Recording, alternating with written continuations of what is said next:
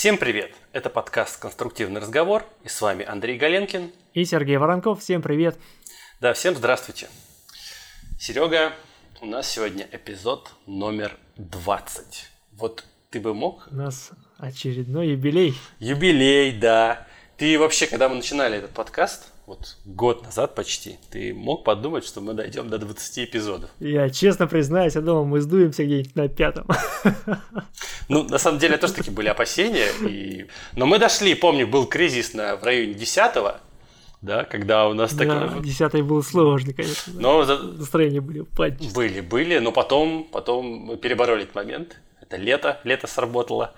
Вот, мы перебороли, и да. эпизоды продолжились, и вот уже 20 Но тем не менее, я думаю, что на этом эпизоде нам нужно все-таки взять с тобой небольшой отпуск, потому что сила это отнимает. Взять отпуск и подготовиться уже ко второму сезону, который будет в следующем году. Как ты думаешь? Да, конец года, конец года, он довольно сильно напряженный всегда. Ну и кроме того, все-таки 20 выпусков, они уже за спиной есть, и надо хорошенько обдумать, чем будем заниматься следующие 20 выпусков. Для этого нужно, чтобы была свободная голова. Да, это, это точно. Ну, слушай, на самом деле, мне кажется, достаточно много успели сделать. Точнее, сделали больше, чем, ну, по крайней мере, я себе планировал. Когда мы с тобой первый раз вообще обсуждали идею подкаста, а, у меня не было понимания вообще, что мы будем делать, да, что мы будем о чем мы будем говорить? Было какие-то общие, да, что вот, ну, обсудим технические темы, понравится, не понравится кому-то это, не знаю, в общем, не, не было понимания. Но потом, потом пошло, пошло, и мы даже интервью брали, да, у нас сколько было, почти там 5 интервью, да, получается.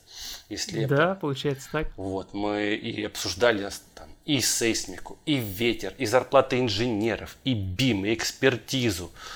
Ну, просто... Прям по всем, по всем областям прошлись, так или иначе. Ну, да. От социальных каких-то до глубоко технических. В общем, мне кажется, затея удалась. Я надеюсь, нашим слушателям тоже так кажется. Судя по опросам, которые мы устраивали несколько эпизодов назад, народ, народу нравится. И даже достаточно много нам набросали предложений – на следующие выпуски. Но это все, конечно, будет в следующем сезоне. Там уже глобальные достаточно темы есть. Вот. Но некоторые вопросы, которые очень, наиболее часто встречались в этом списке, да, в списке угу. вопросов, можно было сегодня, наверное, как резюме какое-то обсудить, этим подвести, так сказать, итоги года. Черту. Да, да, да, да. Да, слушай, классно. Это было бы классно. Вообще положительная обратная связь, когда ее получаешь, она всегда как-то подстегивает на то, чтобы сделать еще лучше, uh-huh. там, больше, сильнее, выше, быстрее.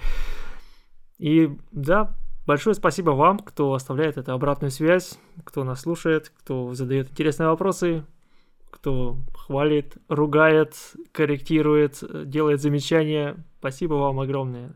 Э, когда получаешь вот эту штуку, понимаешь, что ты делаешь это не просто так в, по- в стол, а делаешь это в потолок. Потолок. Слушай, ну... Да, да, я имею в виду, что для какой-то высокой цели. Вот, а не просто так. Ну, знаешь что, на самом деле э, никто не ругал. Вот если проговорить про опрос, там никто не ругался, говорит, у вас отлично получается, вот я смотрю. Не знаю, пишет кто-то. Но интересно слушать выпуски с гостями. Типа, все окей. А, единственное, там, немножечко придирочки были по поводу звука. Да, народ, вот э, Серега у нас купил хороший микрофон. Я вроде тоже думал, что купил хороший микрофон, но пока еще не научился чистить звук настолько, чтобы все было идеально. То есть теплого... теплого... Но техника иногда подводит. Да, техника подводит. Э, не всегда, когда берешь... Но мы учимся. Да, мы учимся. Не всегда, когда берешь интервью, получается, да, сделать э, хороший звук, потому что в период пандемии, сами понимаете, гостям приходится записываться на свою технику, а у них зачастую профессиональной техники нету. Да и у нас, как видите. Ну, у Сереги уже есть, у меня нет. Вот. Ну, мы будем стараться. В общем, в следующем... Не за горами тот день. Да, в следующем сезоне я обещаю, обещаю купить нормальный, хороший микрофон, лучше, чем вот этот, хотя это тоже вроде как хороший. Но... Ну, либо, либо я обещаю научиться так чистить так, чтобы не было не слышно ничего, никаких шумов. Надеюсь, у меня получится. Это прям заявка. Заявка, заявка. Хорошо, я тебе напомню. Окей, окей. Я думаю, ты и сам не забудешь. Ну, а какие вопросы там были? Расскажи. Слушай. Я-то знаю, ну, просто чтобы обозначить круг вопросов. Круг проблем. Круг проблем, которые мы обсудим сегодня, давай вот я сужу. Давай. Вот. Он на самом деле такой очень не технический, а в принципе общеразвивающий, э, ну, определяющий, касающийся судьбы инженера, да, касающий его развития жизни, это английский язык. Mm-hmm. Нужен ли он вообще инженер? Как его выучить? Это зарубежная литература для инженера. Это третий вопрос, который меня очень сильно насторожил. Очень много вопросов про иммиграцию. Вот да, вот мне страшно стало, что все вдруг захотели уехать. Поговорим про это. Э, четвертое – это развитие инженера в России. А, как вообще развиваться? Ну, они, это все вопросы связаны, конечно, между собой. Ну и пятый Пятый, можно поговорить про пенсию. Этого вопроса не было в списке, но, но можно про это поговорить. Пенсия инженера. Вообще как... Ну, это логическое завершение будет карьеры инженера. Да, да, как мы это видим.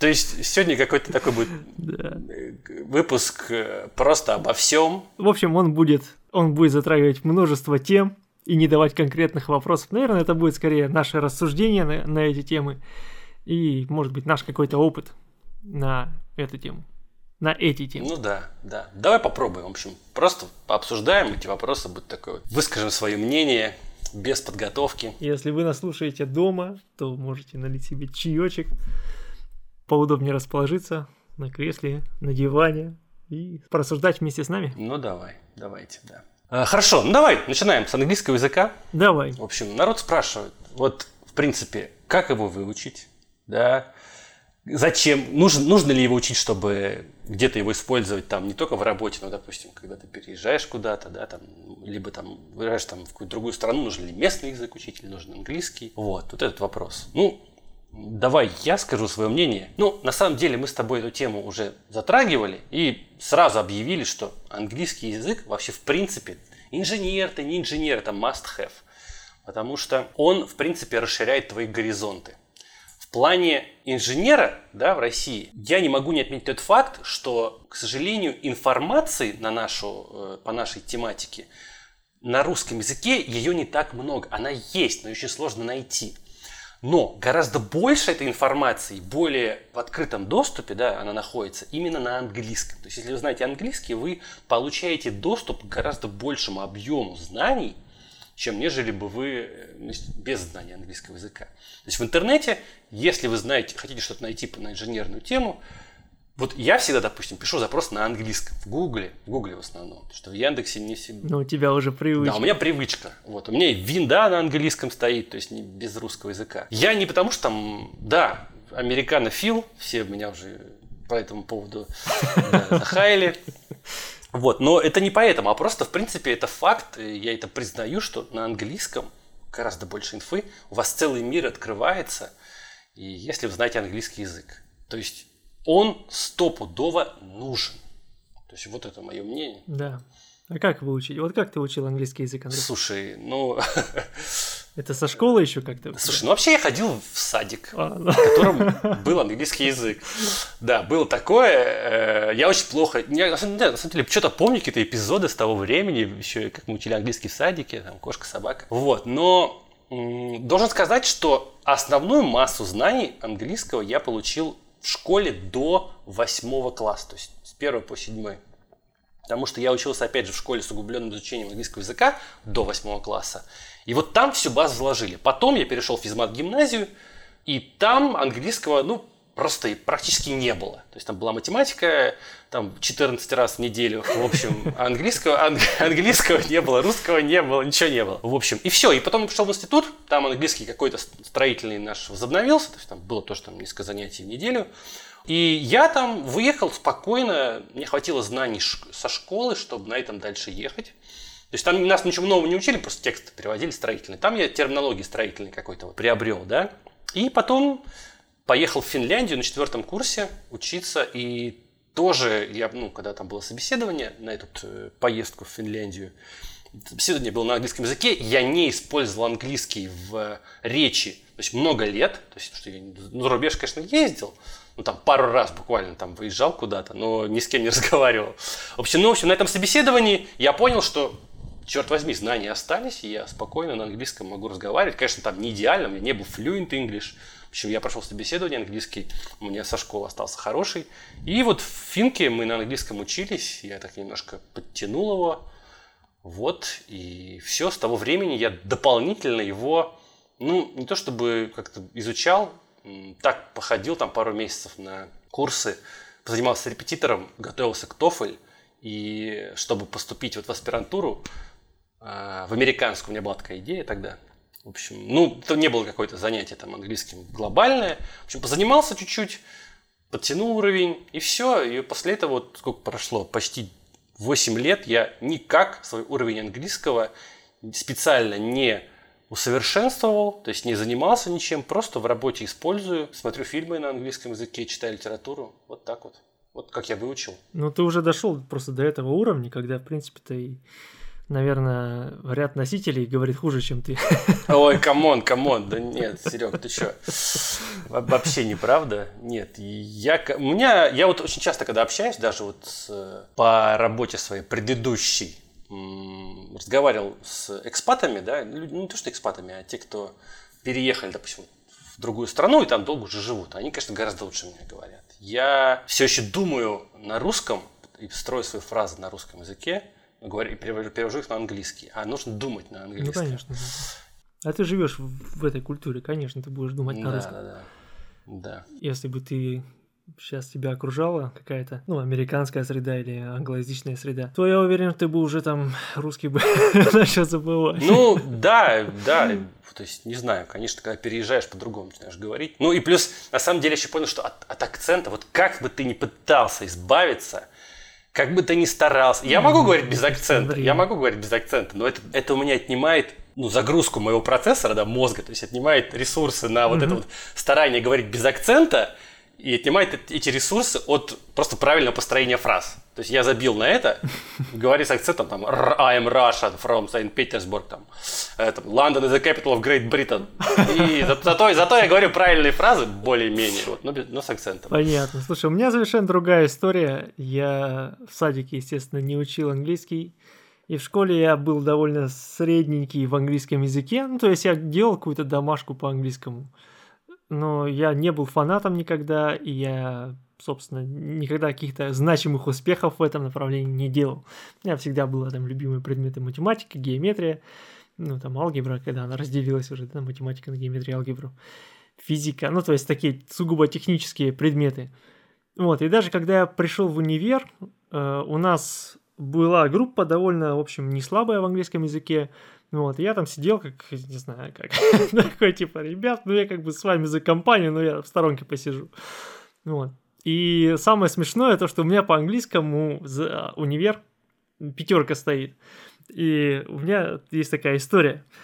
Короче, мы делали, ну, кажд, каждую весну проходит студенческая конференция, там в любом универе, наверное, так происходит. Так вот, на одной из этих студенческих конференций нам преподаватель по английскому предложила сделать э, доклад, по-моему, по... Ну, просто это был абстрактный доклад, нам нужно самим было выбрать тему. Мы выбрали тему Skyscraper, с небоскребы. Вот. И за это она нам поставит автомат за экзамен. Вот, мы сделали все, доклад, презентацию, там выучили все, короче, круто рассказали. Я, естественно, с диким акцентом все это рассказал, ну просто по бумажке. Вот. И приходит время экзамена. Я, значит, прихожу на экзамен, все уже сдали. Я там в последний, ну, потому что у меня автомат, я как бы такой захожу. И, значит, э, она меня что-то спрашивает, а я, а я не понимаю, что она спрашивает по-английски. Вот. И, она мне говорит, типа, ты мне пообещаешь, что ты выучишь, but, but you promise, она сказала. Я такой, promise? Промис, промис.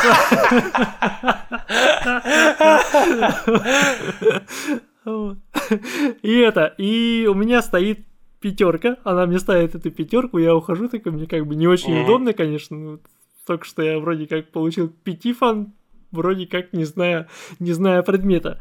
Вот. Но, тем не менее, жизнь расставила все по своим местам. И вот после того, как я устроился работать в НИП информатику, мы же все время общаемся там, с разработчиками, с вендорами, ну, в общем, с той стороной, с э, западной. И все, естественно, говорят на английском языке, потому что английский он международный, и все, ну, это такой стандарт в деловой жизни вообще, в принципе. Так вот, я пришел туда, и мое знание английского осталось примерно на уровне того самого последнего экзамена по английскому языку, когда я переспрашивал. Правда, здесь еще один был этап, это когда мы сдавали кандидатские в магистратуре, кандидатские экзамены по английскому. Я там немножко подтянул, да, свой уровень, но тем не менее он так и остался на уровне, да, I'm from Russia, London is the capital. И вот в НИПе мне уже, ну не то, что было поставлено условие, но это было таким внегласным условием, тем, что я должен как бы писать хорошо, по крайней мере, на английском языке, но в идеале еще и разговаривать. Э, и задача стояла такая не очень легкая, потому что когда мы сдавали кандидатские, я вдруг перед самым экзаменом осознал, что мне просто не нравится этот язык. Не нравится? Не нравится говорить по-английски. Начинается. Не нравится, да. Вот. И э, поскольку работа была интересная, и нужно было как-то решать этот вопрос, пробовал разные варианты. И то, что мне больше всего помогло, у меня еще со времен вот этого кандидатского экзамена остался самоучитель Аваденко, такая зеленая толстенная книженция. Вот. Он написан по-русски, и в нем, как бы с точки зрения русского человека, объясняются многие вещи. Ну, не то, что прям там параллели проводит, но тем не менее довольно неплохо объясняется для совсем чайников, таких как я. И основная задача была, как заставить себя заниматься этим английским языком. Потому что, ну, я понимал, что я две недели могу позаниматься, но потом я просто переключусь на что-то другое. Ну, я так устроен. И я придумал себе замечательную систему мотивации, которую всем рекомендую до сих пор. Я стал э, каждый день ВКонтакте, ну, каждый день, когда я занимаюсь, отписываться, что я сегодня сделал. И у меня была такая картинка под постом, что если я не сделал домашку, то я честно пишу о том, что я не сделал домашку, и тот, кто первый откомментит эту запись, тот получит тысячу рублей. Вот, я два раза заплатил, я два раза заплатил тысячу рублей, мне это очень не понравилось. Нифига себе, ну это мазохизм какой-то, Серег. Это мазохизм, но это, понимаешь, это сработало. Ну, это круто. Это сработало, я прошел 40 урок, 41, по-моему, урок, вот, потом я вроде как обнаружил, что я могу уже писать, говорить, и следующим испытанием было поездка в Штаты, вот с этим вот багажом накопленным.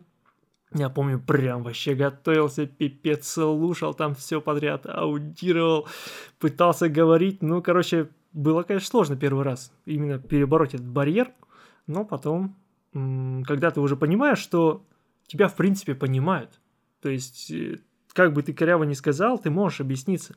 Ну, потом этот страх проходит, и уже нет такого, что прям зажим какой-то внутри. Вот. Самое сложное, это, конечно, всегда начать. Ну и вот отвечая на вопрос, как выучить английский язык, я могу лишь собственный опыт здесь предоставить на карту. Язык берется задницей, как сказал мне э, наш Алексей Иванович Голубев, кандидат технических наук, между прочим, доцент. Так, про задницу я что-то не понял. Эту фразу я от него э, услышал и до сих пор помню. Э, он, я его спросил, Алексей Иванович, а как э, выучить язык? Он мне говорит, Сережа, язык берется только задницей. Так то меня смотрит пронзительно и говорит, только задницей. Я такой, в смысле? А он такой, ну как, сидишь и учишь. Вот и все, вот и весь Понятно, понятно. Ну, да, да, есть такое. Ну, на самом деле, вот для разных людей разный подход. Кому-то вот реально, кто-то задницей, кто-то там еще как-то. Э, кто-то любит учить правила, кто-то, знаешь, читает много книг, смотрит фильмы, а потом бах и начинает говорить. У меня был один коллега с позапрошлой работы, э, который вот реально, он учил английский, хотя вот мы общались там с коллегами другими на английском языке, он слушал, но сам не говорил, а потом в один день хоп и заговорил. Okay. Мы так мы были просто в шоке все, типа, да, как он это сделал. То есть э, по-разному. Левел ап такой произошел. Да, да, да, да. Некоторые сразу пытаются там, знаешь, типа сначала, вот, некоторые не стесняются, говорят там на неправильном, ломаном, вообще какую-то ерунду и ничего. Угу. То есть... Это я такой. Вот. Ну, в общем, да, действительно, с английским языком единого подхода нет, но учить его надо. И, кстати, да. вот вторая часть этого вопроса, на самом деле, это спрашивали нас, вот когда ты едешь куда-то в другую страну, если, допустим, ты там будешь работать, пока не будем говорить про иммиграцию, ты куда-то едешь, вот, допустим, в Финляндию. У нас в Питере популярно в Финляндию ездить, да, и многие у меня коллеги туда поехали работать, да, знакомые. Ну, во-первых, скажу, что финский, финский язык, ну, чуваки, вот реально не стоит никогда учить. Я пытался, я потратил на это, я потратил на это год своей жизни, сдал даже экзамен. Блин, это такой сложный язык, там он какой-то чуть ли не десятку самых сложных языков мира входит. Просто э, взрыв мозга. Ну, в общем, не суть. Английский язык вообще везде котируется. То есть на нем всегда образованные люди во всех странах Европы, в мире говорят. Это международный язык. Вот если вдруг захотите куда-то переехать, английский язык, вот он там точно нужен. То есть местный язык это уже второе, второе задание. Главное английский. Да, с английским точно не пропадете. Ну и если посмотреть рейтинг популярности языков, то, естественно, английский будет на первом месте – как ни крути, это все-таки такой язык э, интернациональный стал, не знаю, ну, наверное, да, стал, потому что раньше это был французский язык, я подозреваю, немецкий язык, и после Второй мировой, скорее всего, что-то что поменялось в этом отношении. Ну, это мое представление, может быть, не так, конечно, было. Ну да. Вот. По крайней мере, в России немецкий раньше котировался. Да и французский, если мы вспомним, да, эти времена Толстого не Толстого, а Пушкина. Да, да, французский тогда был популярен. Я, кстати, французский тоже учил. Но тоже язык... Ну, я уже, когда мы с Машей записывали подкаст, помнишь, выражал свою большую любовь к французскому языку. Вот. В общем, из всех языков, которые я учил, английский мне больше всего понравился. И это самый простой, логичный язык, который можно выучить. Ну, блин, мне кажется, английский можно выучить буквально за, там, за, для, на базовом уровне за три месяца. Ну, если как заниматься, то да, сто процентов. Да, да, да. Да, да. То есть вот все, кто даже сейчас, многие, кстати, боятся, типа, мне уже там, не знаю, 35 лет, 50 лет, да не знаю, даже 60 лет, боятся, типа, учить то, что я потрачу много времени, там, ничего не выучу. Никогда не поздно, мне кажется. Английский можно выучить в любом возрасте, спокойно, по крайней мере, делать так, чтобы вас понимали, и вы понимали других людей запросто. Да, кстати говоря, вот директор у нас, он начал учить язык в 60 лет. Угу. В 60 лет. Нифига себе. У меня вообще в голове не укладывается. Ну, что сейчас балакает нормально? Ну, понятно, что он не какой-то там супер-пупер, не знаю, этот, эм, оратор.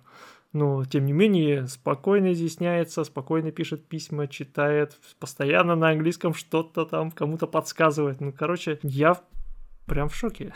как так можно? в 60 лет. И до сих пор он его, кстати говоря, учит. И, ну, как учит? Понятно, что если ты занимаешься языком, то ты учишь его всю жизнь.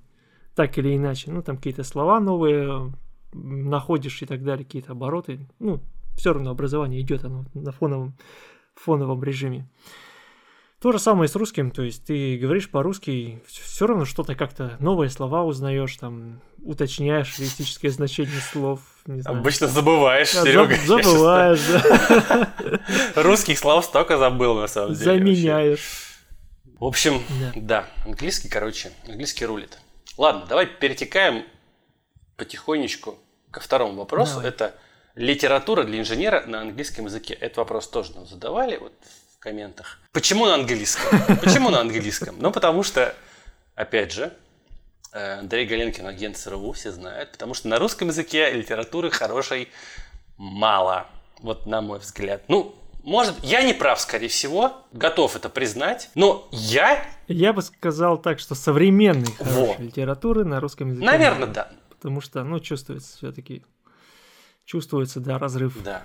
Как ни крути. Да. Я не читал ни одной вот от корки до корки не прочитал ни одной российской, ну или там советской книги по конструкциям там или еще почему-то. Никогда не читал. По, про английскую литературу, про зарубежную могу сказать, что я прочитал одну книгу от корки до корки так, что мне понравилось. И это была странная книга, первая книга, которую я прочитал, она, это была динамика сооружений, то есть Dynamics of Structures, э, может, знаете, так, Анил Чопра. Блин, да, да, это, это вообще блин, я, знаешь, тогда я от динамики был далек, я не знаю, как, как Питер от Владивостока. То есть вот примерно так. То есть никогда у нас в работе не было динамики, не было сейсмики. Но я начал читать, угу. и мне так затянуло. Мне так понравилось. Причем там первые э, где-то четверть книги было про дифференциальное уравнение. Да, там. Да, и я, я такой, блин, как бы, ну это было интересно написано, это было вот классно сделано. В общем, мне очень понравилась эта книга. Я почитал от корки до корки. Даже там, там самое прикольное, что в самом начале книги написано. Вот если вы практикующий инженер, наверное, вам не будет интересно читать там всю там, теорию досконально, там про численные методы там, расчета на там, прямым, прямое интегрирование и так далее. Типа, если вы там какой-то научный, научный сотрудник, да, то, возможно, это вам будет интересно. Я прочитал все, а то, что это было интересно, просто все. И мне это очень понравилось. Это вот была единственная книга, которую я почитал от корки до корки. Но, опять же, если вы динамикой не занимаетесь, наверное, не стоит это читать. А, ну, вдруг вам понравится. Тогда, если у вас есть время... А кто да, может, затянет. Есть... Да, если затянет, пожалуйста. В общем, что реально вот помогло мне, и я огромное количество знаний оттуда почерпнул.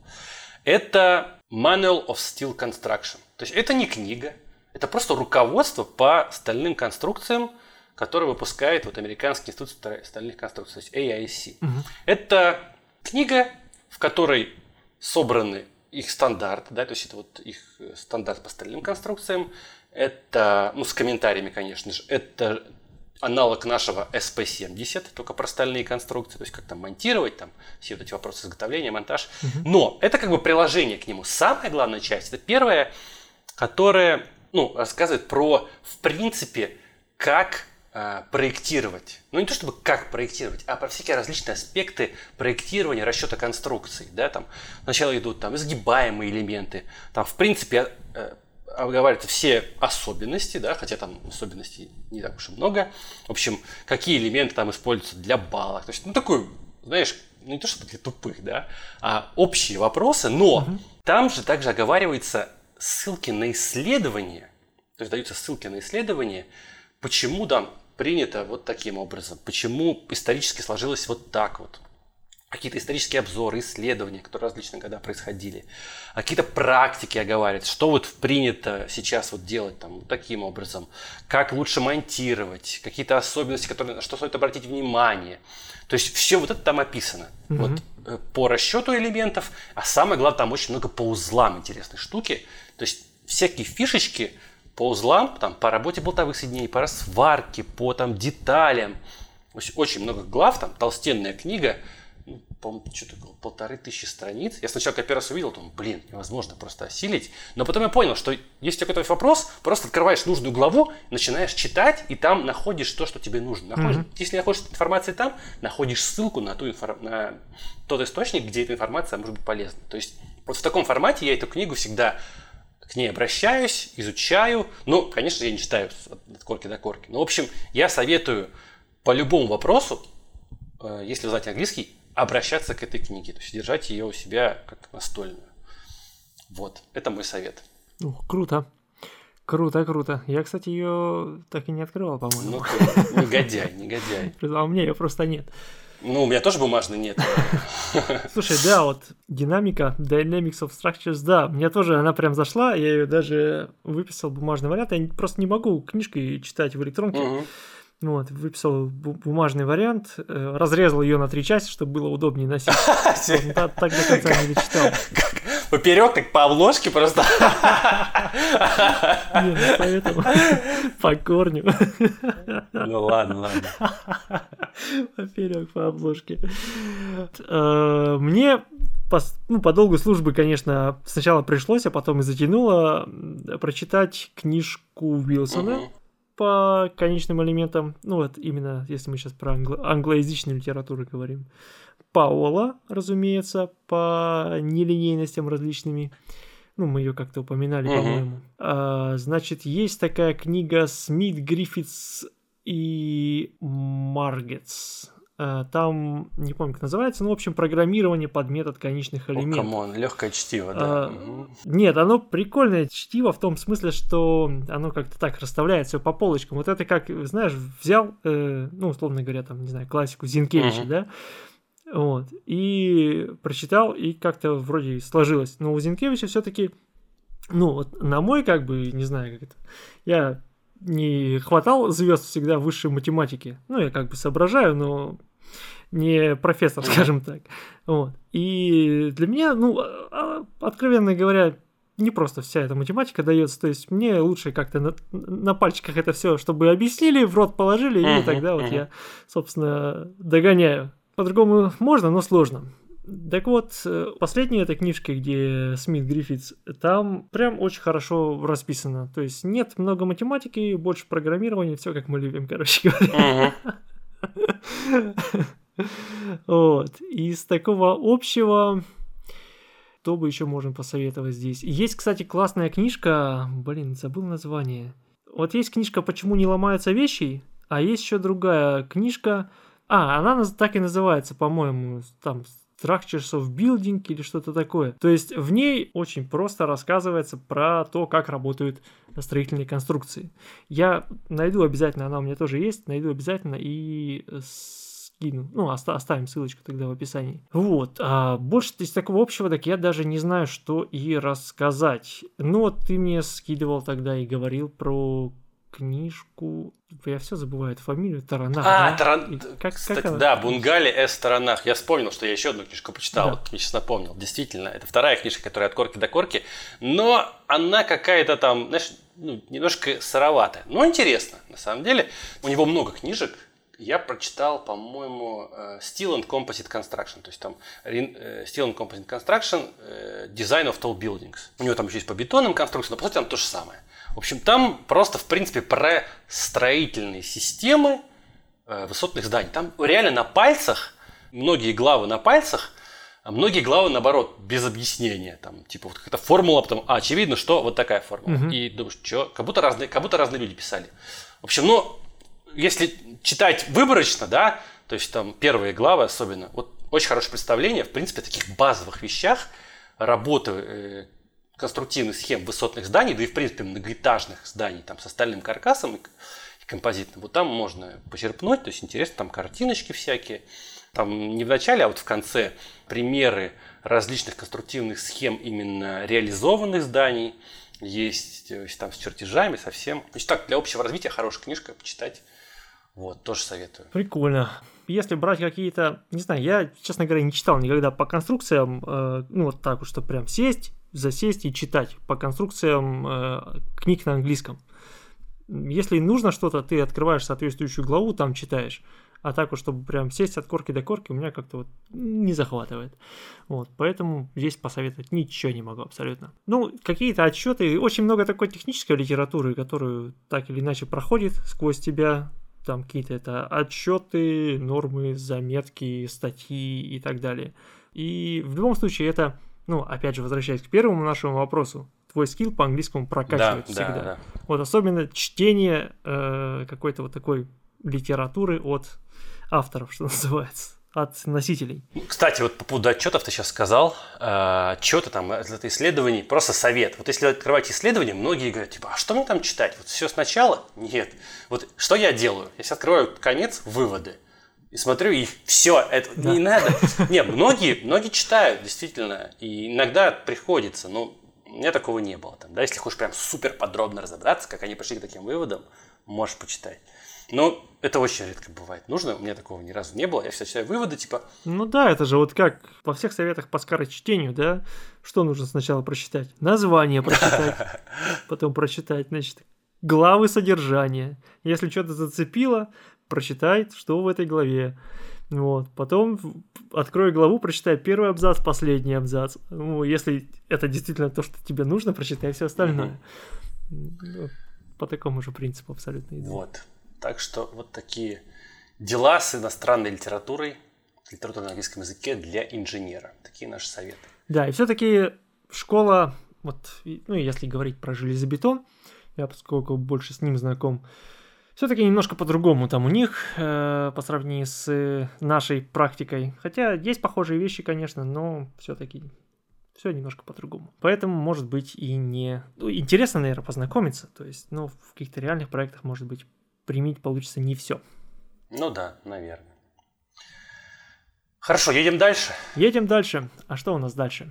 А дальше у нас вопрос, который вот меня очень сильно насторожило, то, что он так часто встречался в этой табличке с вопросами от наших слушателей. Это вопрос иммиграции. Такое ощущение, что наслушавшись нас, ну или даже без нашего участия, народ как бы думал, блин, надо валить.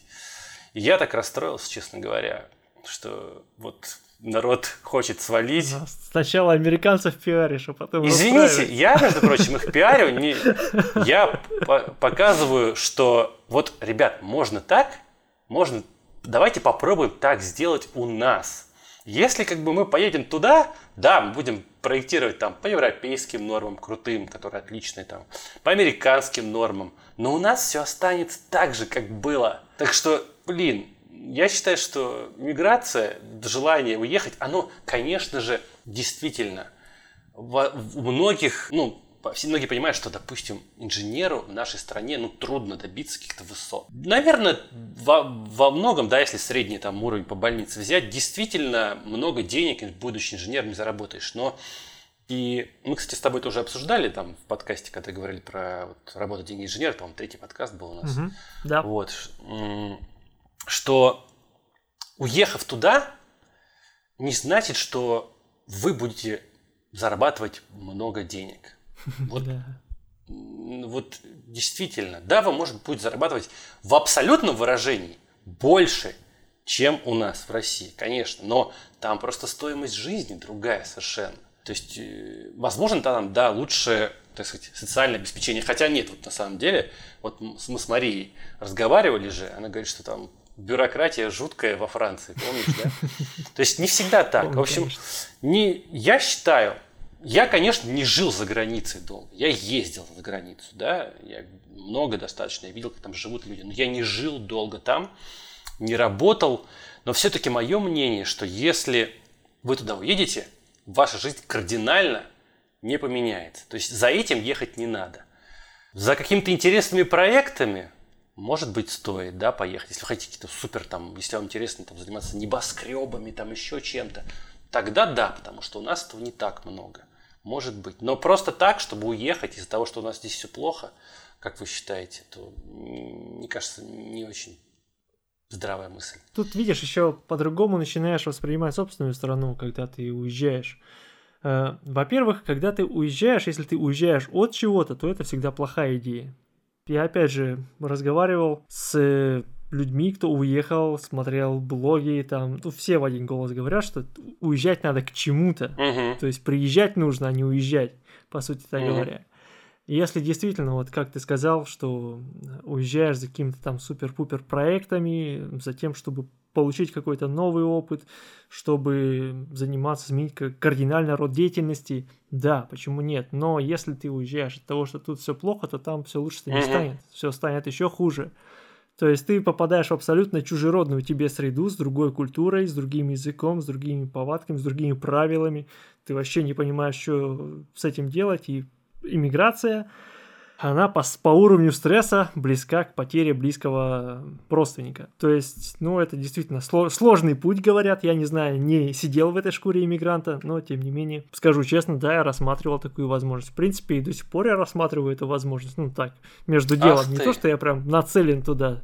Ну да, я, я тебе скажу так, что я не то, что прям нацелен на то, чтобы э, вот любыми средствами и силами уехать. Но если будет интересное предложение, то Почему нет, почему бы не попробовать это? Если здесь у меня, допустим, все обязательства какие-то будут э, завершены, меня здесь ничего не держит, условно говоря, да, почему бы не, не уехать? Я один раз так уехал из Архангельска, мне понравилось.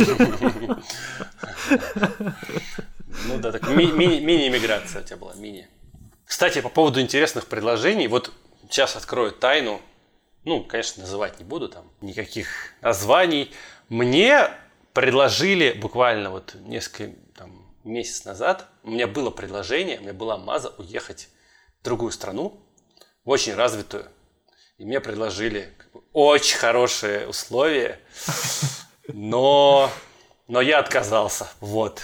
И остался в России. Почему, Андрей? Почему? Что тебя здесь так вот задержало? А, слушай, ну на самом деле там был вопрос даже не в том, что Россия задержала, а то, что мне пришлось бы заниматься тем, что мне не до конца нравится.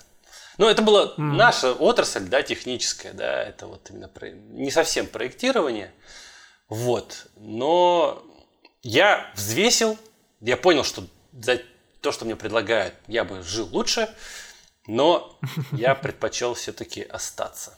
Вот, в нашей стране.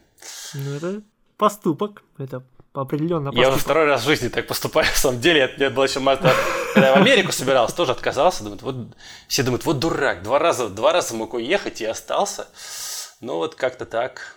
Ты, можно сказать, что патриот своего ну, отечества. Ну, а, про, вы видите, все говорят, что я там агент ЦРУ, видите? Наша страна, да. Так, может, ты потому и не уезжаешь. Как ты оттуда работать там будешь? Черт, раскрыл меня, раскрыл. Ну ладно, ладно. Я, кстати, сейчас открыл э, индекс качества жизни. Так вот, если мы возьмем первые 10 стран, к примеру, то это будут в основном холодные страны, да? Ну, относительно холодная Норвегия, Швеция, Дания, Швейцария, э, Нидерланды, ну тоже такая дождливая ну... довольно, да. История Канада. Канада? Гонконг, Канада? Дальше есть Канада хорошая страна, вот, честно, мне очень понравилось там. Да, наверное, хорошая страна, но все-таки холодная. Ну, я имею в виду, что это... Короче, меня всегда в Питере добивает климат. Извини, я тебе пожалуюсь сейчас. И слушателям нашим тоже пожалуюсь. Вот, меня в Питере всегда добивает климат. Ну, вот. вот. И когда я рассматривал эту историю с э, эмиграцией, да, то я думал, что уехать надо куда-то в теплую угу. страну. А из теплых стран тут остается в первой десятке только Новая Зеландия и Австралия. Да. Но вот. там... Ну, там, конечно, свои да. приколы. Это, пауки, а во-вторых... пауки, всякие живность страшная, блин, да. Да, да. А во-вторых, там как бы... Ну, чтобы туда уехать, определенно нужно там какая-то энная сумма денег. Ну, к примеру, там на двух человек это в среднем миллион, угу. миллион рублей. Вот, чтобы тебе получить визу, чтобы тебе первое время там жить. Ну и кроме того, стоит всегда ожидать того, что ты приедешь в чужую страну. Это, блин, ну все об этом говорят. Что ты в первый год будешь, не знаю, там работать вот на всем, чем не приколочено, условно говоря. Заниматься всякой фигней. Готов ли ты к этому дауншифтингу, когда ты всю жизнь сидел там, не знаю, выпускал какие-то проекты, делал расчеты, работал интеллектуально, а тут тебе придется там целый год работать грузчиком или там разносить пиццу, не знаю, вот, что, о чем Павел Алексеевич говорит, да, за. Да-да. То есть готов ли ты к этому? Это во-первых. Во-вторых, это же совершенно другая система. Ты автоматически, если ты уже в возрасте каком-то, ну, там, не знаю, 30 лет, да, условно говоря, переезжающему, то тебе нужно как-то за короткий промежуток времени наверстать то, чему люди учились на протяжении там 15 или 10 лет. И ты, опять же, в неравных условиях совершенно находишься. Но зато у тебя есть мотиватор, конечно, чтобы это все сделать. Вот. И в итоге-то что получается? Я, честно говоря, не знаю ни одного эмигранта или иммигранта, да, с какой стороны смотреть, из таких более-менее знакомых. Я не говорю, что там какие-то супер-пупер истории бизнес от бизнес-тренеров, mm-hmm. а каких-то, ну, такие, будем говорить, средний инженер вот так вот, да, такой, таким вот э, фразой. Не то, что он там какой-то совсем никакой, а просто среднестатистический. Вот, я не знаю ни одного среди них, за кем бы я следил или с кем бы я общался, кто бы добился прям какой-то хорошей должности, которой бы он не смог добиться в России, или который бы там зарабатывал вот прям кардинально, кардинально лучше его в жизнь кардинально бы изменилась. Да, стало лучше, сытнее, наверное, в каком-то смысле, но стало более одиноко и стало, ну, как-то не то, что более зажато, а, а ну, наверное, да, вот фраза более одиноко здесь подчеркивает. Потому что, когда ты иммигрант, ты будешь дружить с иммигрантами. Да, да, да, да. Потому да. что у вас интересы одинаковые. Ты никогда не адаптируешься полностью в эту среду, как бы ты ни старался. Тебя, ты все время там будешь чужой, ты все время будешь... Э, мы же видим в России иностранцев. Мы же, у нас же к ним есть определенные отношения, к разным иностранцам. Разные, конечно, но тем не менее. Вот, ты точно так же будешь восприниматься как чужой. Ты никогда не будешь своим с тобой со- соответствующим образом будут, не знаю, там, в той же Америке очень много кто говорит про Америку, да и в принципе это даже видно, когда общаешься с американцами, то что есть вот эта вот расовая ну, дискриминация uh-huh. какая-то, да, когда native, native American и не native American. Кто там native, вот. кто не native, уже сложно прям... понять. Ну, понять, что индейцы, ну, да. Native это тот, кто да, родился, да, да. или, по крайней мере, да, там, приехал в раннем возрасте. Словно так. Кто вырос, короче говоря, в Америке. Вот это прям очень хорошо чувствуется. Но, в общем, если вот ставить вопрос ребром, эмигрировать или не эмигрировать. Если есть зачем эмигрировать, то, конечно, стоит попробовать. И если ничего не держит. Если есть от чего, то, может быть, стоит попытаться решить как-то эти вопросы внутри себя или, может быть, внутри того окружения, в котором вы находитесь. Вот. Ну да, вот я с тобой полностью согласен. Тут мне добавить, честно говоря, нечего вообще. То есть ты все очень четко описал по этому вопросу. Ну, видишь, это не прошли муки выбора даром. Ну, да. Но я все-таки вот мы до сих пор еще в России как Да, да. Ну, многие нас посчитают странными. Почему? Но вот так вот, тем не менее. Еще не вечер. Ладно. Хорошо. Допустим, мы остались в России, и давай тогда поговорим. Если вы остались в России, если вы не хотите уезжать или не смогли уехать, как инженеру в нашей стране все-таки развиться, да, и достичь какого-то более высокого уровня, ну, более высокого, чем вот сейчас кто-либо где находится, да. Тоже этот вопрос вот присутствовал у нас в комментах, ну и в комментах в этом опроснике, который мы задавали.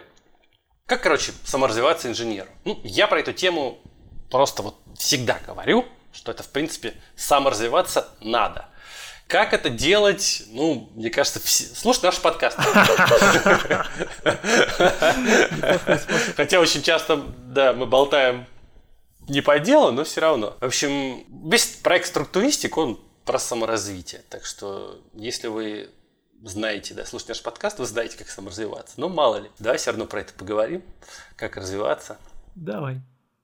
Я не знаю даже, что сказать. Мы, по-моему, все уже сказали, вот когда мы говорили в подкаст для студентов, угу. да, у нас был подкаст. Подкаст про деньги, угу. по-моему, у нас был четвертый, да? По-моему, четвертый был. Вот. Ну, в общем-то, там много чего уже сказали. Сейчас повторяться ну, не то чтобы не хочется, а можно вкратце просто пробежаться по тем пунктам. Давай я тогда начну, раз уж я уж начал.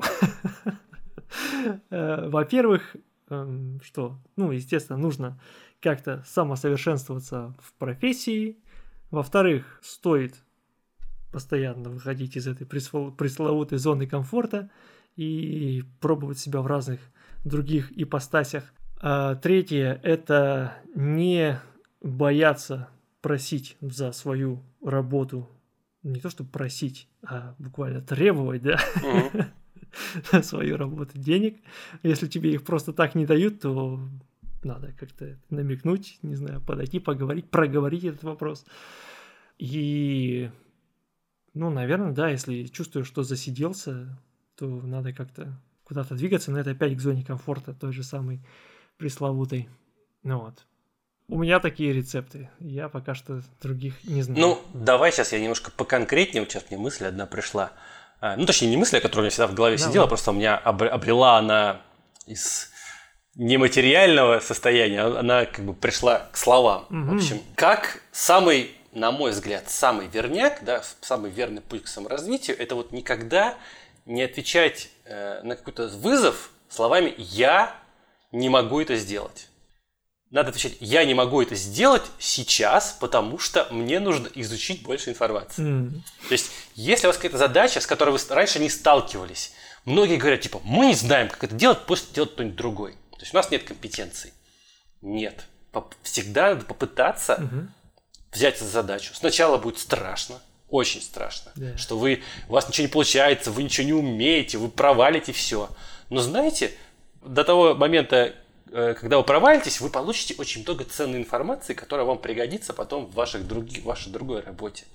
А если вы не провалитесь, вы получите еще больше информации. То есть всегда нужно пытаться найти способ решения задачи, даже, те, э, даже тех, которыми раньше никогда не сталкивались. Только так можно двигаться вперед, только так можно развиваться. И это, мне кажется, самый действенный способ. Я, на самом деле, вот в своем опыте всегда так и делал. То есть я не просто искал что новое, а вот я что-то увидел, да, какую-то новую задачу. Типа, я этого никогда не делал. Угу. Я, не говорил, я никогда не говорил, типа, нет, я эту задачу не буду делать, мы это не умеем, пусть кто-нибудь другой делает. Я говорю, хорошо, я попробую.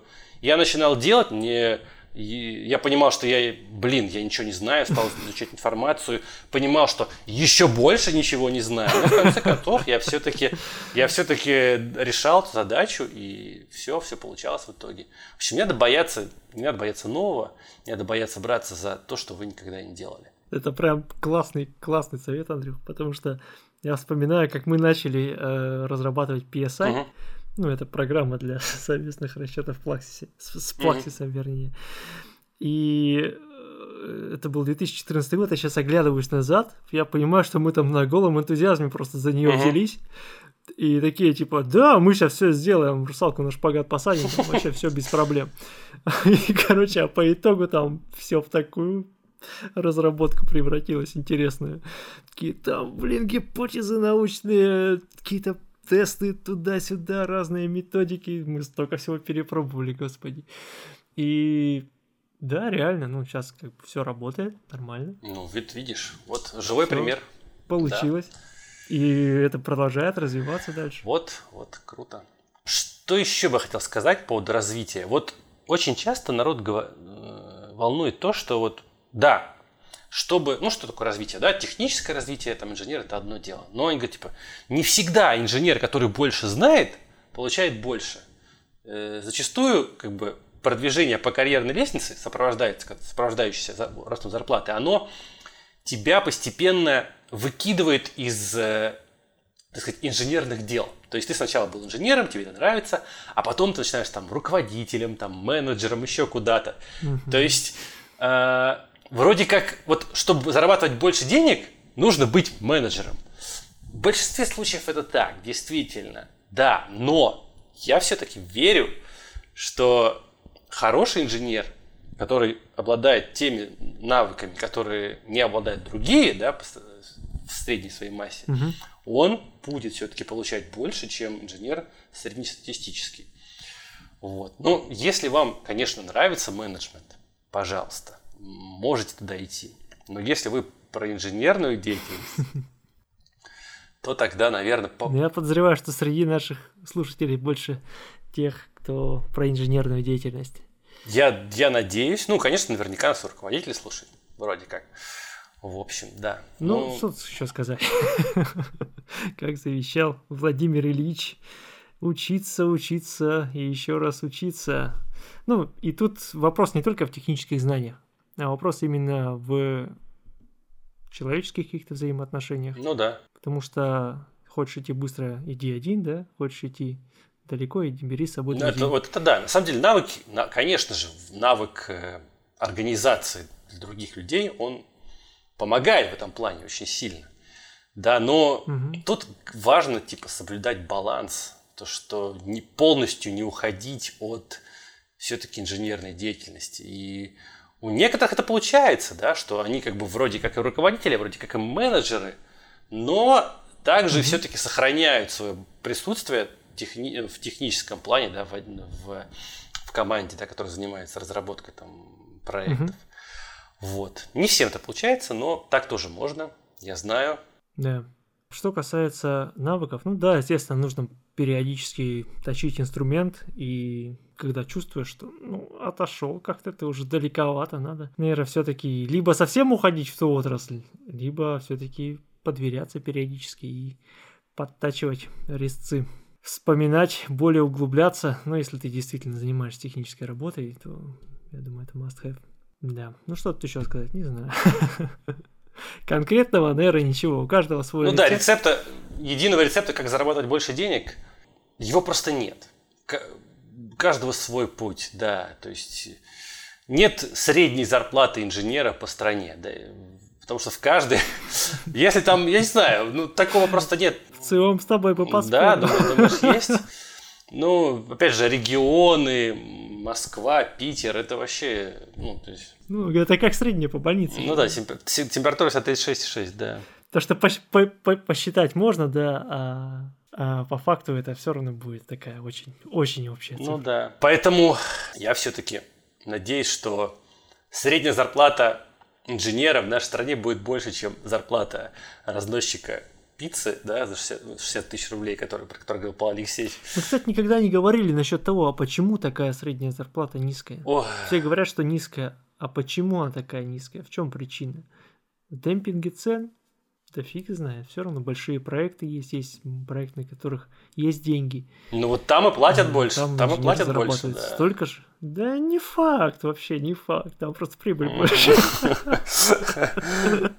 Ну, возможно.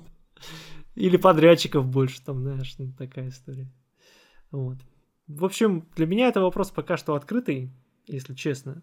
Я вижу то, что инженеру, если ты инженер, конструктор, по крайней мере, то тебе будет очень непросто устроиться там за границей, если это не СНГ, да даже если это СНГ. Ну, в этом смысле, я уже говорил об этом, программистам гораздо проще в этом смысле, потому что как бы код везде одинаковый. Да слушай, физика. Физика тоже везде одинаковая, Серега. Это норма почему-то ну, раз. Да, блин, разные, вот это вообще странно. Это работает не по физике, а по норме, да. По интерпретации этой физики. То есть нельзя так просто взять и начать фрилансить, наверное, за, на заграничный проект. Всег... Вот я сколько примеров не знаю, это всегда человеческие отношения. Мне кажется, это самый ценный навык, это прокачивать человеческие отношения. Уметь их строить. Вот даже так вот я бы сказал. Уметь строить обычные, простые человеческие, дружеские отношения. И быть при этом честным. Ну, Потому что, ну, естественно, всегда можно там кого-то нахитрить, обмануть, там, не знаю. Но потом тебе сам, самому скажется 10 раз ты отношения испортишь, и, в общем, ничего хорошего из этого не получится.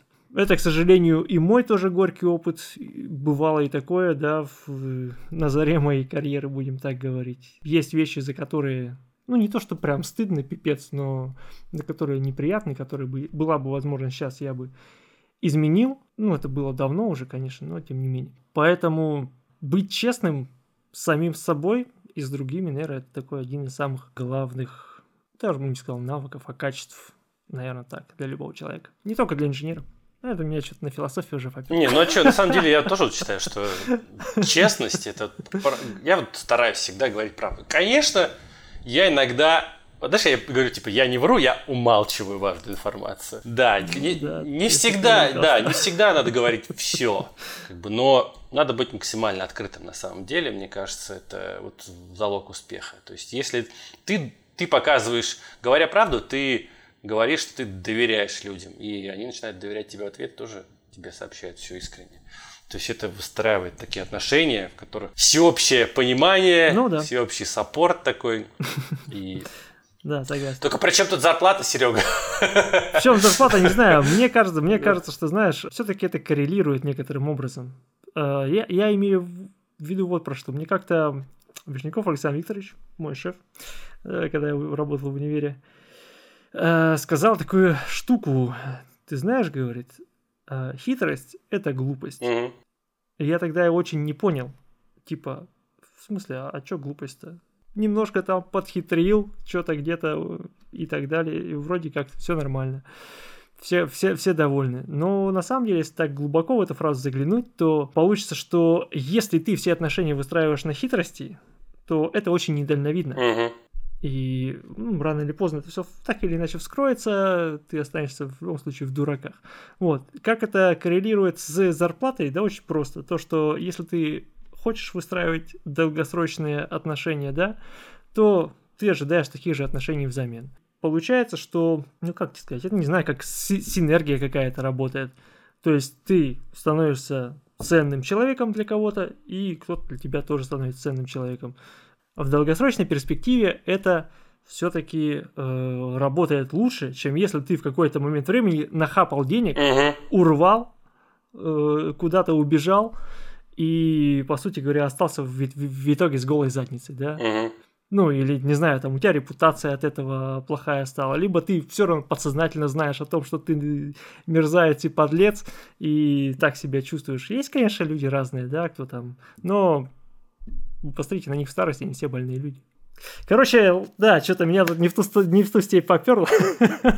Ну, ну.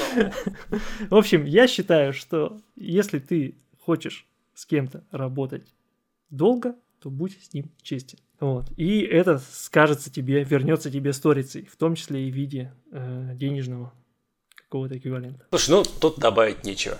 Ладно, Серега, денег заработали, вроде как. Давай, давай теперь подумаем. Да, помечтали. Слушай, пенсия инженера. Ты мне, на самом деле, предложил это обсудить, когда мы с тобой готовили подкаст. Э, я, честно говоря, у меня плохое представление о том, как выглядит пенсия. Да, потому что я не знаю. Знаешь, вот я в последнее время стал замечать, что у меня интересы, они могут поменяться просто моментально. Да, очень, очень. И мне становится страшно, что когда-нибудь мне вообще нафиг надоест все это проектирование. А, и и это может настать гораздо раньше пенсии. Почему нет? Я поэтому я не знаю, буду ли я, ну... когда по моменту выхода на пенсию, инженером. Может, я буду таксистом, я не знаю, там, или еще что кем-нибудь. У меня, значит... Вдруг ты, не знаю, подашься в отшельники и уедешь в монастырь какой-то. Я надеюсь, что этого не, вот этого не, не произойдет, но может на Бали поеду, сейчас модно что-то. Потому что уже, уже, уже не модно, да, это раньше было модно на Бали. Там жить непонятно чем заниматься, серфить. Ну, хз. В общем, как моя пенсия будет выглядеть, я, я не знаю. Вот что, что ты по этому поводу думаешь? Я по этому поводу думаю следующее, что сидеть на пенсии довольно скучно. Ну, по крайней мере, мне вот сейчас, исходя из того возраста, в котором я сейчас нахожусь, мне думается, что на пенсии сидеть жутко скучно. Uh-huh, а на пенсии хорошо сидеть, когда ты всю жизнь отпахал на заводе, не знаю, там, либо Э, отпахал день там в регистратуре в больнице, условно говоря, где все тебя прям надоели, вот ты с великой ненавистью угу. ходил на эту работу и ждал, пока у тебя наконец-то пенсия настанет. Вот, я думаю, что если у тебя есть интерес в жизни, интерес в жизни к чему-то, и ты э, действуешь в этой жизни в соответствии со своим интересом, то сидеть вот так вот, э, смотреть телевизор, ну, день ты его посмотришь, два посмотришь, э, и чё, как бы, ну, ну, скучно же в самом деле, ничего не происходит. А тут у тебя вот, когда ты занимаешься своим делом, то тебе и пенсия, по сути так говоря, не нужна. Ну, хорошо, если ты будешь там получать, не знаю, сколько, сколько сейчас пенсия? Ой, 10, вообще не знаю. Мне кажется, да? большая пенсия, вот 15 тысяч ты назвал. Может быть, вот. Ну, наверное, это все-таки хорошо, что есть такая возможность. Но я, я себя сейчас не представляю, как я буду сидеть на пенсии, как я буду там в последний день своей э, рабочей жизни провожать, собираться с коллегами и говорить, ну ладно, все, завтра уже на работу не пойду и больше никогда не пойду. Мне сейчас сложно это представить. Что касается вообще всей этой ситуации, ну, я знаю огромное количество людей, в том числе и инженеров, которые работают, ну, буквально там уже до последнего, да, uh-huh. кто уже там чуть не инвалидной коляски ездит на работу, и знаю, в общем-то, немало хороших, э, грамотных инженеров, кто находится в возрасте. Понятно, что возраст накладывает там свой отпечаток на консерватизм какой-то, на неуспевание вот за новыми какими-то технологиями и так далее. uh Но, тем не менее, если у тебя есть это желание и возможность взаимодействовать с этим миром, помимо, помимо сидения на диване и смотрения телевизора, то я думаю, что это вообще самый идеальный вариант. Это мое мнение, естественно, никому его не навязываю. Ну, было бы прикольно услышать, увидеть, вернее, сторонников или, может быть, даже подискутировать на эту тему с кем-то. Да, насчет, насчет пенсии. Два таких пенсионера. Да, слушай, тревож, тревожный признак, что мы сейчас уже задумываемся о пенсии. Э, вот, вот реально. Я о пенсии вообще там пять ну... лет назад вообще не думал, потому что никогда не доживу до этой пенсии. А сейчас мы с тобой прям всерьез обсуждаем, и еще это люди будут слушать, и я думаю, блин, ничего себе, я становлюсь старым. Да, было бы интересно услышать мнение каждого по поводу пенсии, кто чем планирует заниматься на пенсии. Если есть возможность написать комментарий, допустим, ВКонтакте, то пишите, пожалуйста, было бы интересно, как вы видите свою пенсию. Видите ли вы ее как рабочую пенсию, или это будет пенсия где-нибудь, не знаю, там, на даче, или это будет пенсия в какой-то другой совершенно области. Почему нет, в конце концов?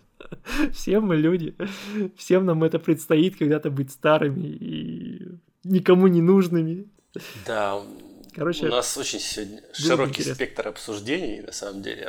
Просто настолько... Кстати, я чё, я чё, я чё эту тему-то задумал на самом-то деле? Знаешь что? То, что И, допустим, у американцев 50 лет, я тебе уже об этом говорил, я сейчас просто говорю на запись, то, что у американцев 50 лет это возраст считается очень классный, потому что у тебя уже взрослые дети, они уже там закончили колледж и как-то начали более-менее свою самостоятельную жизнь, но ты еще не старый, и ты еще можешь как-то, не знаю, там новые какие-то ведения впитывать, ты не связан никакими обязательствами, у меня нет ипотеки, ты можешь заниматься тем, чем ты вообще хочешь заниматься. Если в России, наверное, как-то считается, что типа, ну, после 50 уже пора готовиться к пенсии, то в Америкосе, и, по крайней мере, те люди, с кем я общался, это все-таки люди такие очень энергичные, они прям любят то, чем занимаются, и не собираются на пенсию точно в ближайшее время. Может, это, конечно, особая такая категория людей. Они в России, разумеется, они вообще в каждой стране есть такие. Но я думаю, что это такой идеальный вариант. Идеальный вариант, когда ты уже состоялся, и у тебя еще есть интерес тому делу, которым ты занимаешься. Я вот поэтому эту тему-то решил добавить. Вот, все про америкосов, про америкосов. Да, да, да, про америкосов. Вот, мы опять пришли к тому, что нужно иметь дело жизни и любить дело, которым ты занимаешься. И попытались в очередной раз решить задачу, как, занимаясь любимым делом, получать достойную оплату за эту работу. И в очередной раз мы ее как-то очень пространно решили. Ну, да. Мы сразу предупредили, что не стоит ничего ждать, каких-то величайших умозаключений, э, да, которые мы сделаем. То есть мы будем просто болтать. Знаешь, что еще? Кстати, вот сейчас резкий просто поворот, резкий. Разворот на 90 градусов. Давай. Я сделал то, что ты мне советовал когда там подкастов 7 назад. Я не знаю, почему сейчас это вспомнил. Да. Я жду прям затаив дыхание. Короче, я даже не знаю, сделал пост про эту тему. На самом деле ты в этом поспособствовал. Короче, конструктор Мола. А, Помнишь? Да, конечно. Ты мне один раз его посоветовал, а потом, потом вы мне его подарили на день рождения с моими друзьями. Да. В общем, просто я хотел поделиться, поделиться своим достижением. То есть, О, вот, давай, вот, давай. значит, мне этот конструктор долго шел, из Бразилии аж. Да. Там с таможней долго разбирался. Вот. И мне этот конструктор пришел. И я из него собрал аж две конструкции. Первую по инструкции, Мгм. мост там вантовый. А вторую я придумал сам. Блин, я понял, что это так сложно собирать его. Просто, особенно вот этим. Вот этот вот моло, моло номер три, э, который с вантами, да, там такие Да. ванты, которые нужно там резать, чикать, там есть специальная штука, которую можно удлинять, укорачивать. В общем, это капец сложно с точки зрения монтажа. У меня раз 15 все разваливалось в последний момент. Я, я проклял все, я был зол, просто в ярости. Э, Но в итоге я собрал эту конструктор, сам придумал. Вот у меня там стоит до сих пор, она правда все уже искривилась, покосилась. Ты. В общем, да, ну такой козырек. Ту фотку, Козырек которую ты такой, мне который- скидывал, да? Да, да, да. Ну, я ВКонтакте сейчас выложил, в общем, структуристики. В общем, это, это интересно, это интересно, но, блин, это, это сложно, капец. То есть я не знаю, когда я, когда я решусь э, разобрать вот эту и собрать что-то новое, сейчас просто времени вообще нет. Просто вот э, столько событий в жизни там сейчас произошло. У меня в один день я уволился с одной работы поступил на другую работу, поехал в отпуск, получил квартиру новую, то есть там какой-то взрыв был. То есть не- сейчас я с этим, все это со всем этим пытаюсь разобраться, как бы по- последнее вот время, и не до конструктора. Но вот этот э, козырек, он стоит. В общем, конструктор Мола – это крутая штука. И если у вас, если вы вообще интересуетесь, вот, э, в принципе, не только да, там, расчетами конструкции, там, проектированием, а вот просто вот хотите руками пощупать, как это все происходит на самом деле, да, вот то конструктор, вот он, этот конструктор, это реально то, что вам позволит это сделать. Э, Наверное, не стоит начинать с этого Mola Structural Kit 3, это который с вантами. Вот там 1 и 2, там про рамы, про связи. Вот с них начать, то есть с них можно собрать какие-то там, особенно м, ну, в связи там, с- если говорить про системы там многоэтажных зданий, там равносвязевые, очень в этом плане первый, второй кит моловский может помочь вам пощупать, понять, в чем отличие. Хотя вроде тут все элементарно, да, как бы с нашей точки зрения. Но все-таки визуально, да, это и руками потрогать, это все видеть, это, ну, стоит того, это интересно. Можно придумать какие-то свои конструкции, это все отойти от, от тех, что указаний, которые там в инструкции написаны. В общем, вот, я рекомендую всем. И еще раз спасибо, Серега, вот тебе и всем, кто с тобой участвовал. Это прям да. как бальзам да. на душу. Потому что, да, когда, когда тот человек, которому ты даришь, доволен подарком, это прям лучше ничего нет. да, и на самом деле это все благодаря твоим друзьям стало возможно. Да. Ну что же, на этом странном развороте на 180 градусов, да, после пенсии про конструктор Мола, как бы, ну да. После пенсии это, да, да. Вот, на, о, чуваки, на пенсии можно спокойно сидеть и собирать конструктор. Вообще нормально. Тема. Еще с внуками можно этим заниматься, учить их инженерному делу с мало, да, то есть они будут уже щупать конструкции с младенчества. Вот, кстати, да, вот, вот эти темы мы связались. Цикл, цикл. Да, да, да, да, да. В общем, ну, ладно.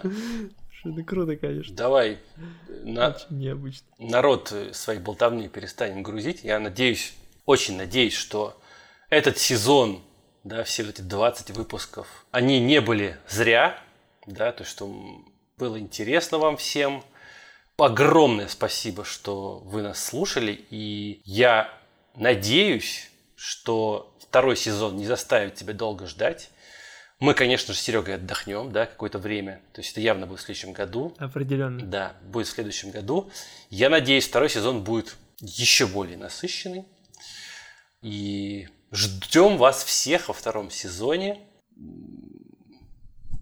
Давай, Серега. Да, спасибо вам огромное, что хочется сказать, что смотрели это видео, но на самом деле, что слушали этот подкаст и все предыдущие. Э, ваша обратная связь всегда как, не знаю, как мана небесная. Просто спасибо огромное за весь тот поток благодарностей, за весь тот поток вопросов, иногда критики, но всегда конструктивной критики. Вот, спасибо вам огромное за то, что поддерживали нас, за то, что предлагали темы, за то, что участвовали самым явным образом э, в жизни, можно сказать, этого подкаста. Вот, спасибо огромное нашим Спонсором хотел сказать, нет, но нет у нас... Интервьюируемым, да. Как это, я, я не знаю, собеседником, собеседником в интервью, который, с, с которой мы записали пять замечательных интервью. Пять? Пять же их было, да? Нет, точно было пять. Это был Александр Пономарев, потом был Игорь Шерстенников, потом была Мария Ломеева, да, да. потом был Павел Алексеевич, и вот последний был Антон Бесчастный. Спасибо им огромное, и надеюсь, что в следующем сезоне будет еще больше интервью. Мы постараемся подготовить какие-то такие эксклюзивные, может быть, отчасти вещи. Обещать никому ничего не буду, просто сейчас затравочку дам. Сейчас понаобещаем, да. А как, да, да, а, а как уже наши собеседники будут думать, это покажет время. Ну и черкните пару строк про пенсию. Что тут к этой пенсии, Серега? Вот про пенсию, про пенсию. Мне еще далеко до пенсии. Ладно. Да. Увидимся в следующем. Услышимся в следующем сезоне. А может, увидимся в следующем сезоне. Слушай, ну подумаем, кстати, можно какой-нибудь сделать. Подумаем. Прямой эфир с видео. Ладно, ладно. Ну ладно. Да, ну что Да, это был подкаст «Конструктивный разговор». С вами был Андрей Галенкин, создатель проекта «Структуристик». И Сергей Воронков, ведущий инженер отдела САПР НИП «Информатика». До свидания. Пока-пока.